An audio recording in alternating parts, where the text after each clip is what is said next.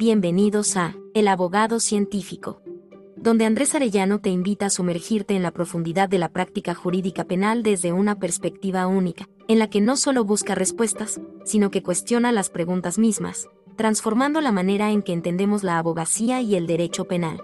Prepárate para desafiar lo establecido, explorar nuevas fronteras del conocimiento jurídico y fortalecer tu práctica legal con herramientas que trascienden lo convencional.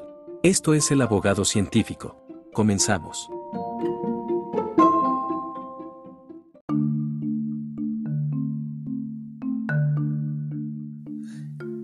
Hemos dicho a lo largo de tres años, desde que se empezó el podcast aquel 27 de diciembre del 2020, que se busca darle cientificidad o actuar, tener una actitud y actuar o hacer las cosas con rigor científico como abogados. Se agradece a todos los que han estado suscribiéndose, siguiendo los episodios, escuchando aquellos de hablando de todo un poco, ¿no? Las audiencias que se han subido. Tengo más, pero pues, es un trabajillo ahí editarlas, ¿no? Los datos, etcétera. Y bueno, poco a poco espero ir subiendo un poco más. Y se agradece a todos los de Argentina, de Perú, España, Paraguay, Colombia, México, por supuesto, Estados Unidos, que escuchan este episodio, Argentina también, por ahí ya se me andaba quedando, y espero que sigamos creciendo, compartan, hagan comentarios, califiquen el podcast, por favor. A ver cuántos años más seguimos con esto. Estamos con el tema de la filosofía de la ciencia para abogados. En esta ocasión hablaremos del razonamiento científico. La vez pasada hablamos del problema de la demarcación, de cómo la disciplina penal eh, puede ser o es científica a través de ciertos criterios de ahí que distinguen entre lo que es científico de lo que no lo es los criterios de demarcación. Vimos el de la falsación, hicimos un diálogo con, con Lariget, Santiago Nino y otros eh, filósofos. Y pues llegamos a la idea de que el criterio de vigencia y eficacia nos es útil para pues establecer un grado de empirismo, de comprobación pues empírica de las afirmaciones y teorías eh, que se hacen como abogado y también lo que hacen los dogmáticos, ¿no? Y este tema, ahí la eficacia pues, está inmersa en la concepción empírica. No obstante, lo que se va proponiendo en este podcast, yo creo que ya lo has escuchado muchas veces, es eh, una cientificidad un tanto moderada, evidentemente, no tan exagerada como, como aquellos que vienen de carreras físicas, químicas, etcétera, sino que un grado de cientificidad. Y esto nos lleva a preguntarnos no nada más sobre el problema de demarcación, sino sobre el razonamiento científico. ¿Cómo razona un abogado? Todos los abogados científicos argumentan, ya sea para en algún caso explicar o justificar algún tipo de conducta o petición jurídica, o bien en la construcción teórica explicar o justificar a través de su teoría o modelo teórico el caso o sistematización conceptual de una ley o código o de cierto articulado, pues, tal como un tipo penal. En suma, los abogados científicos argumentan para explicar o justificar ya sea una teoría fáctica como una teoría del caso o una teoría conceptual. Así pues, a esa serie de razonamientos inmersos en una actividad aparentemente sencilla para otros abogados y a veces para los clientes que se tienen, requiere de una reflexión para penetrar un poco más en su naturaleza, alcance y límites. Ese proceso de razonamiento es el que necesitamos observar y reflexionar de ahí que iniciamos ese camino estableciendo un marco contextual, dando una serie de conceptos, definiciones, que nos van a servir más adelante. El primer problema que enfrentamos es el de darle un referente claro al término razonamiento, lo cual para nada es una tarea sencilla, por lo que solamente nos queda realizar un esbozo que ayude a operativizar nuestra reflexión. Si atendemos al proceso real de generación de razonamiento, tendríamos que acudir a la psicología para dar respuesta, ya sea la neuropsicología, psicología cognitiva. En este caso, esa pretensión escapa a los alcances expositivos. De ahí que la lógica, como ciencia que estudia el razonamiento, ayudará a esclarecerlo. Habremos de tener muy en cuenta y muy en claro que la lógica no tiene ningún compromiso ontológico y por lo tanto es aplicable a cualquier disciplina científica, tal como la del derecho penal, el derecho civil, la química, la sociología y muchas otras áreas, la criminalística, la criminología, etc. Son pues esas herramientas generales que pueden emplearse. Por lo tanto, el razonamiento es un término que denota una clase de pensamiento llamada inferencia. La inferencia denota una actividad en la que se afirma una proposición sobre la base de otra u otras proposiciones. En ese sentido, definamos el razonamiento como una cadena intemporal de proposiciones que deriva conclusiones de las premisas entendiendo por premisas un término que designa el supuesto de un argumento. En otras palabras, es una especie de propuesta a consideración para encontrar las consecuencias lógicas de un argumento y poder evaluarlas. Finalmente, por efectos prácticos y dada la naturaleza de ambos términos, te propongo entender al razonamiento como sinónimo de argumento y el argumento como sinónimo de razonamiento. Porque a cada actividad en la que se afirma una proposición sobre la base de otra u otras proposiciones, le corresponde un argumento. Nótese, pues, que existe una especie de inclusión mutua entre uno y otro o una bicondicionalidad entre el razonamiento y el argumento. Todo argumento tiene una estructura, en cuyo análisis usualmente se emplean los términos premisa y conclusión. La premisa es un término que designa el supuesto de un argumento. En otras palabras, es una especie de propuesta consideración para encontrar las consecuencias lógicas y poder evaluarlas, tal como se dijo hace unos momentos. Esos supuestos que sostienen la premisa pueden estar construidos de manera enunciativa, más no limitativa, por el contenido de un artículo legal, la hipótesis de una tesis aislada o jurisprudencia, un dato empírico, tal como los índices de precios al consumidor o las líneas de pobreza por ingresos del Coneval, el resultado de un experimento científico, tal como el del proyecto Conectome Humano, la conclusión de un dictamen pericial, tal como el dictamen balístico, el psicológico, el biológico, el químico, etc tal o incluso la afirmación de un testigo en un interrogatorio o contrainterrogatorio, el contenido de un documento público privado, alguna actuación judicial que obre en el expediente, tal como una notificación al actor, al demandado, a la víctima, al asesor jurídico, al abogado, al fiscal, etcétera, etcétera, etcétera. Por su parte, la conclusión es la proposición afirmada basándose en las otras proposiciones del argumento. Las conclusiones suelen presentarse gramaticalmente empleando conectores lógicos del tipo por lo tanto, en consecuencia, luego, etc. Para ilustrar todo lo anterior, cabe realizar un ejemplo. En un caso real, en una audiencia de imposición de medidas cautelares, el fiscal indica que una razón objetiva para imponer X medida cautelar es que el cliente tiene recursos suficientes para viajar. Y esto actualiza un riesgo de fuga.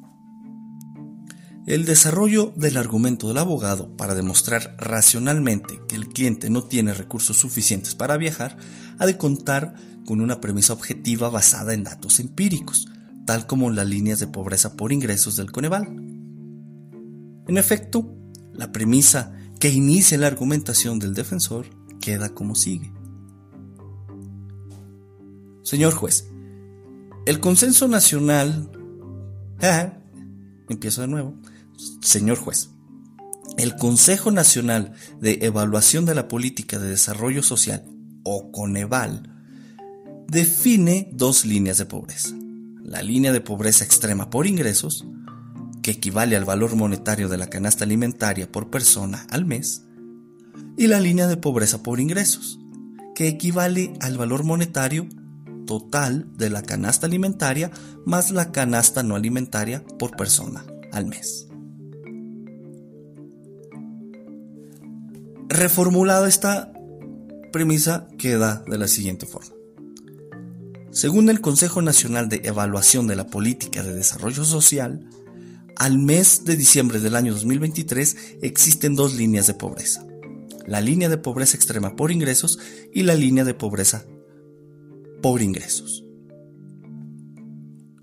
Nótese cómo tanto la formulación inicial como la reformulación indican la misma proposición en cuanto a la existencia de dos formas de pobreza, la línea de pobreza extrema por ingresos y la línea de pobreza por ingresos. Esa proposición se formó obteniendo de la fuente de información, que es el Coneval, datos que sirven para construir la proposición en sentido afirmativo con ayuda del cuantificador existencial y los conceptos de pobreza e ingresos. Los posteriores o las posteriores premisas tendrán que ir conectando esos datos hasta llegar a la conclusión de que el cliente es pobre al encontrarse en X o Z línea de pobreza. Por último, y seguramente algo que ya captaste, es necesario comprender que el término proposición es diferente al de oración. La oración es la representación de la proposición. De ahí que diversas oraciones pueden designar la misma proposición. O sea, las proposiciones son eso que las oraciones afirman al ser articuladas. Eso que se afirma o eso que afirman las oraciones lo captamos en el pensamiento. De ahí que la proposición es el sistema significativo más simple compuesto de conceptos que satisface cierto cálculo proposicional, tal como veremos un poquito más adelante. O bien, que las proposiciones son los constructos o una creación mental que satisface algún cálculo proposicional de la cual puede evaluarse su valor de verdad. Un punto, entre muchos otros, que es sumamente importante para las proposiciones es el tema de la adición. La regla lógica de adición puede estar restringida en su aplicación por un principio semántico llamado principio de pertinencia, y el cual indica que las premisas deben ser mutuamente compatibles no solo en el sentido formal, sino también desde el punto de vista semántico. O sea, han de tener los mismos referentes o han de hablar de los mismos referentes. Siguiendo el ejemplo de la premisa anterior en cuanto a las líneas de pobreza, ahí se estableció solamente una premisa. Luego, la siguiente premisa tiene que ser pertinente, es decir, tener una estructura que no se contradiga. Este es el sentido formal. Y hablar de las mismas cosas de las que se habló en la premisa anterior. Esta es la pertinencia semántica que en este caso se traduce en pobreza e ingresos. Esto dará congruencia a la construcción argumentativa, es decir, tiene que sumarse información que gire en torno a los anteriores referentes para evitar un cambio brusco de información y romper con esa línea argumentativa que se está construyendo. Sumado a lo anterior, y ya para finalizar, dado que necesitamos ir entrando de lleno al tema, cuando el abogado argumenta, necesita tener mucho cuidado de las presuposiciones de las que parte. Es decir, ha de tener cuidado de las premisas tácitas de su argumento y entrar a su examen, porque pocas veces se les pone atención. Un ejemplo de una presuposición es que el juez sabe en qué sentido o con qué significado se está hablando al emplear cierto término o concepto. Otro ejemplo muy notorio y lamentable es que se presupone al redactar un recurso ordinario o amparo en materia penal, que existen las violaciones evidentes a derechos humanos y o fundamentales. Hay que escrutar este tipo de presuposiciones para que veas los efectos que tiene el proceso argumentativo. En suma, el contexto que te he expuesto lo enmarcan tres conceptos clave, premisa, conclusión y proposición. También que el razonamiento y el argumento son sinónimos y el abogado ha de tener cuidado de las presuposiciones de las que parte, dado que esto va a influir en la construcción argumentativa. Hasta aquí el marco contextual. Vamos ahora a los tipos de razonamiento. Existen razonamientos deductivos, inductivos, analógicos y abductivos. No obstante, en las universidades y aún en el litigio, a los abogados, en algunos cursos de argumentación, diplomados, maestrías, doctorados, se les enseña que para argumentar bien hay que emplear un silogismo o estructura argumentativa que deriva una conclusión de premisas. El silogismo que más se enseña es el de premisa mayor, premisa menor, conclusión.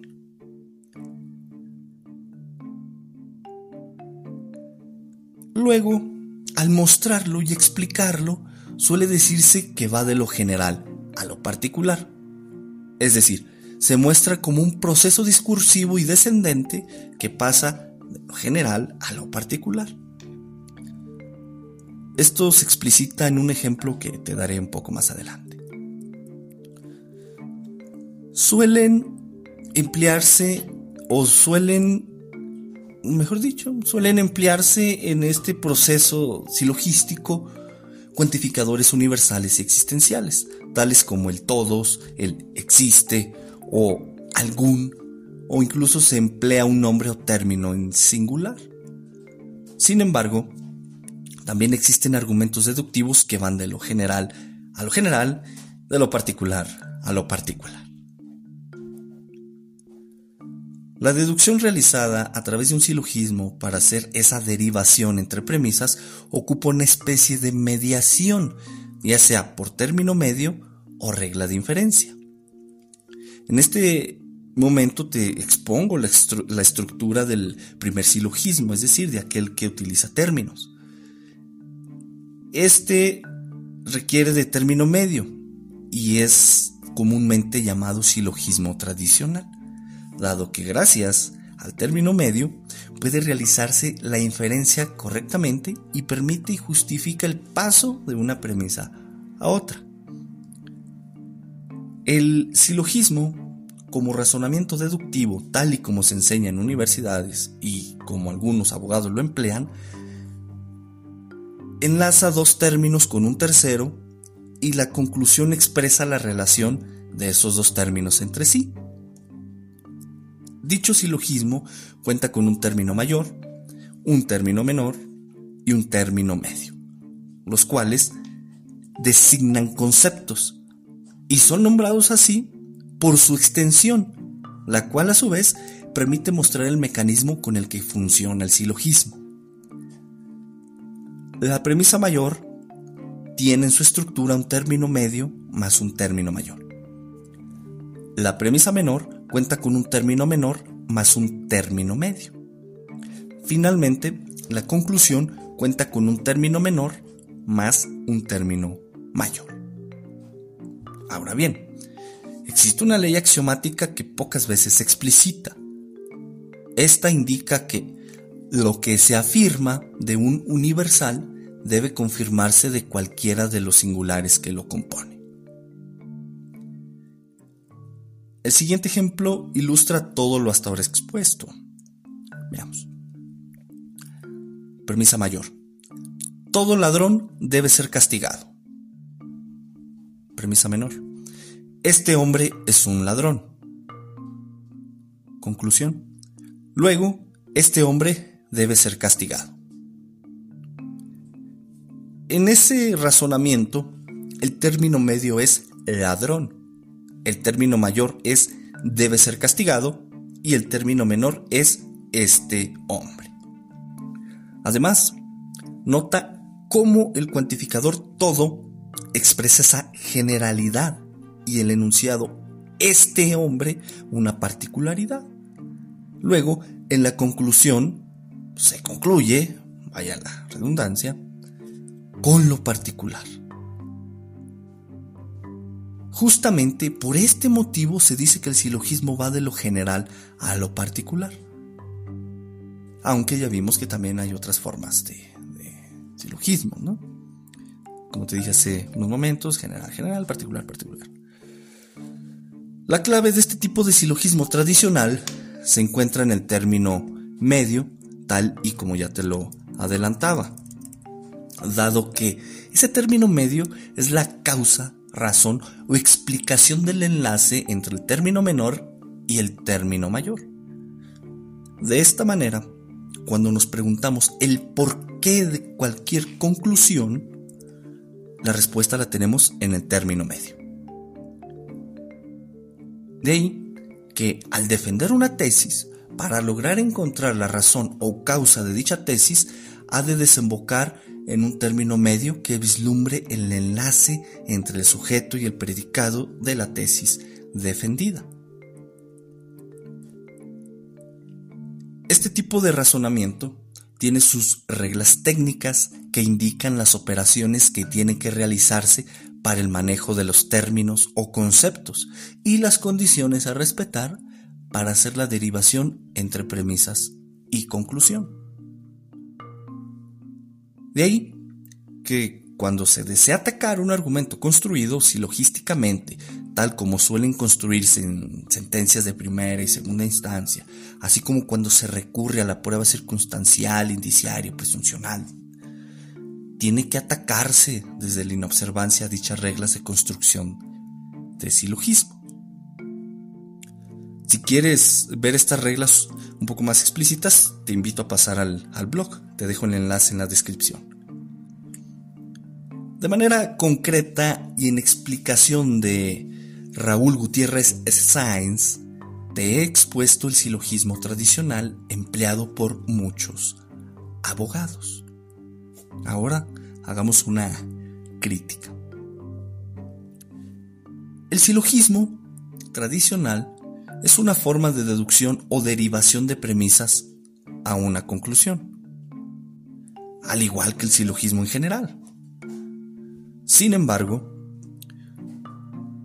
al silogismo suele emplearse como sinónimo de inferencia deductiva. Esto puedes notarlo en algunos libros de argumentación jurídica, los cursos, diplomados, maestrías que ofrecen en su tira de materias la de argumentación jurídica.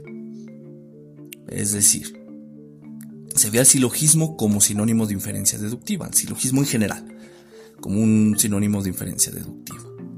En efecto, la deducción es un paso entre premisas y ahí, en medio de ese paso, a paso, a paso, como especie de camino sobre el que se pisa, se encuentra ya sea un término medio, si es que hablamos del silogismo tradicional, o bien una regla de inferencia. Esto nos ayuda o nos da ya una ilustración de que el silogismo tradicional es solamente un tipo de deducción, siendo que existen otras nueve formas de argumento suficientemente obvias para ser vistas como formas de argumento válidas elementales y aceptadas como reglas de inferencia. Hablemos ahora de las formas de argumentos válidas elementales. Esas formas de argumento válidas elementales se pasan muy por alto entre los abogados, dado que están muy centrados en ese silogismo tradicional. Expresado en términos simples, estos argumentos válidos elementales son los siguientes. El modus ponens, que es el más básico de todos. El modus tollens, que es empleado para negar toda una tesis. Y de aquí hay una, aquí, del modus tollens hay una derivación que se conoce como reducción al absurdo.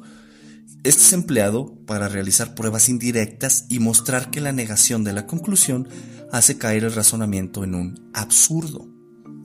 También se tiene el silogismo hipotético, que es empleado para explicar conexión entre causas y efectos. Está el silogismo disyuntivo, empleado cuando en cierto texto legal o resolución se emplea la disyunción o. Por ejemplo, en las ejecutorias de amparo, ¿no? que ponen, suelen usar el o al momento de, ya sea con o sin libertad de jurisdicción, ordenarle a la autoridad realizar tal o cual aspecto. O en una ley, simplemente al, identificar determinado eh, presupuesto legal, alguna conducta, un mandato, etc. Está también el dilema constructivo y el dilema destructivo. Estos son empleados para plantear dos opciones, ya sea con consecuencias negativas o consecuencias positivas. Son muy útiles en las audiencias para poner en aprietos al juez y a las partes. Está la simplificación, que es empleado para reducir las premisas de un argumento. Está la conjunción, empleado para unir dos premisas. Y está la adición, empleado para complementar una premisa con otra pero siguiendo el, principio de pertinencia semántico que te expresé al inicio. Bien, estos son esos argumentos que son 10, con la derivación del tollens, de la reducción al absurdo. Luego, la construcción de esos argumentos requiere no menos de un par de oraciones dentro de cierto espacio de renglones. O sea, 3, 4 renglones, 5, 6 o hasta 10, haces un argumento. Sin embargo, la defensa de cada premisa requerirá la construcción de un argumento por separado, para distinguir, para fortalecer. En efecto, los argumentos deductivos ayudan a estructurar todo una petición jurídica, una defensa jurídica, una resolución, etc.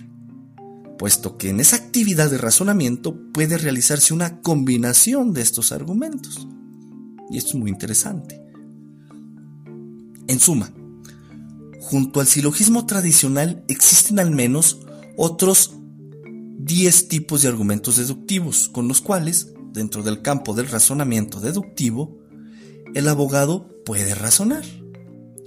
Aunque el silogismo tradicional sea el más empleado y no se niegue que es útil, lo cierto es que resulta insuficiente para lograr esclarecer un hecho en términos de un proceso penal, porque en ocasiones, si bien se cuenta con cierta información probatoria que puede hacerse explícita en una conclusión vía razonamiento silogístico tradicional, o alguno de esos 10 argumentos mencionados, lo cierto es que puede ser el caso que no se cuente con toda la información y tenga que recurrirse a la prueba circunstancial o presuncional, la cual, si bien puede realizarse mediante un silogismo tradicional, también puede construirse mediante una inducción, o quizá un argumento abductivo, lo cual da como resultado una forma de argumentación que no es estrictamente deductiva. Con esto nos estamos metiendo al problema de la naturaleza argumentativa de la prueba circunstancial, que es sumamente interesante y relevante para el abogado.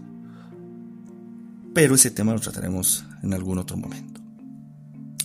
Continuando, luego cuando se analiza el argumento de la contraparte o alguna autoridad, tal como un juez de control o un tribunal de enjuiciamiento o una sala penal, esos argumentos pueden reconstruirse racionalmente empleando alguna de las formas de razonamiento señaladas, con el fin de que en el proceso de análisis se muestre que al menos una de sus premisas es falsa. Hay que, aquí entra el tema semántico para ver si guarda esa pertinencia para ver si va siguiendo el proceso de las reglas de inferencia que vimos en forma de argumentos válidos elementales, ya sea que no se apega al modus ponens, al tollens, que crea un falso dilema constructivo, destructivo, no se apega al silogismo hipotético porque quiere eh, conectar una causa y un efecto y deja de lado esas reglas del silogismo hipotético, hace una adición sin que la siguiente proposición tenga una pertinencia semántica, etcétera, etcétera. Ahí, en ese proceso que es el meollo de, gran parte del trabajo del abogado, es que el, objetivo es identificar si una premisa es falsa para destruir todo el argumento. y ya con eso aplicar aquellos viejos axiomas de que si se aplicó la ley sin ser aplicable, se valoró de manera indebida tal o cual dato de prueba, etcétera, ¿no? Estos, muy estos axiomas muy conocidos. Finalmente, hasta este punto, hemos visto solamente un tipo de razonamiento científico que puede emplear el abogado, a saber, el deductivo, no solo en su sentido de silogismo tradicional, sino en otras 10 formas y con vistas a la necesidad de que se deje claro de qué se está hablando y que las proposiciones guarden relación formal y pertinencia semántica. También, todo lo expuesto va con vista a la necesidad de que, de que analizar tanto las presuposiciones de las que se parte como abogado, va conjuntamente la necesidad de que cuando se analice el argumento de la contraparte o de alguna autoridad, se realice una reconstrucción racional con el fin de escrutar esa presuposición, cómo puede impactar en mi proceso argumentativo, así como la escrutar vía reglas del silogismo tradicional o reglas de inferencia, la construcción argumental hecha por la contraparte o la propia, y localizar al menos una premisa falsa. Hasta aquí el episodio de hoy, espero te sea de utilidad. Va a continuar otra serie de episodios porque todavía nos falta el razonamiento inductivo, el, analógico, el abductivo, que son formas de razonamiento científico. La explicitación de las formas de argumentos válidas elementales en su forma lógica las puedes ver en el blog, que te invito a que lo visites. Que te recuerdo, te dejo el enlace en la descripción de este episodio. Tres años y, decimos en México, seguimos para adelante porque para atrás ni para agarrar vuelo. Así que te deseo un excelente fin de año, un inicio de año que los honorarios no falten, que el mercado no falle, que la naturaleza te provea, cuida tu salud mental, cuida tu salud mental, haz ejercicio, dile cuánto le quieres a tus hijos, a tus familiares, a tus amigos, no sé. Ahí de paso, pues en un ratito que estés tomándote un café o escuchando el podcast por ahí en, en, lugares menos pensados. Califícalo, deja una estrellita, compártelo, deja tus comentarios porque son útiles, ¿sale? Nos escuchamos en el siguiente episodio y te agradezco por seguir escuchando y por haberte suscrito al mismo. Hasta luego.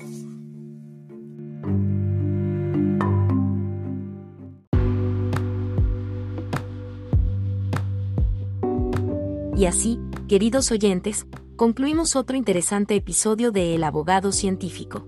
Ha sido un viaje increíble hoy explorando las profundidades del derecho y su intersección con la lógica y el análisis crítico. Esperamos que se lleven consigo nuevas perspectivas y herramientas para aplicar en su práctica legal y debates diarios. No olviden suscribirse y compartir este episodio. Hasta la próxima. Mantengan esa curiosidad científica en todo lo que hagan. Adiós, y gracias por escucharnos en El Abogado Científico.